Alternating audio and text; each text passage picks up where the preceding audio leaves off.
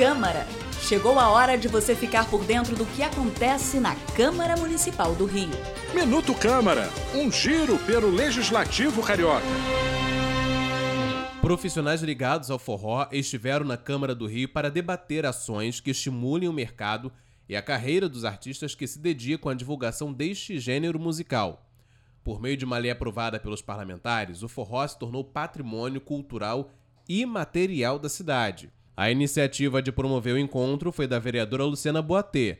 Ela apontou alguns pontos que foram discutidos. É muito importante fortalecer a cultura popular, a organização né, da, da, dos trabalhadores da cultura e também dizer que a gente está acompanhando também o movimento é, Forró Sem Assédio, que é organizado por mulheres, para justamente combater também o assédio e as violências contra as mulheres também no ambiente do forró. O Dia Nacional do Forró é celebrado em 13 de dezembro. A data é uma referência ao aniversário de nascimento de Luiz Gonzaga.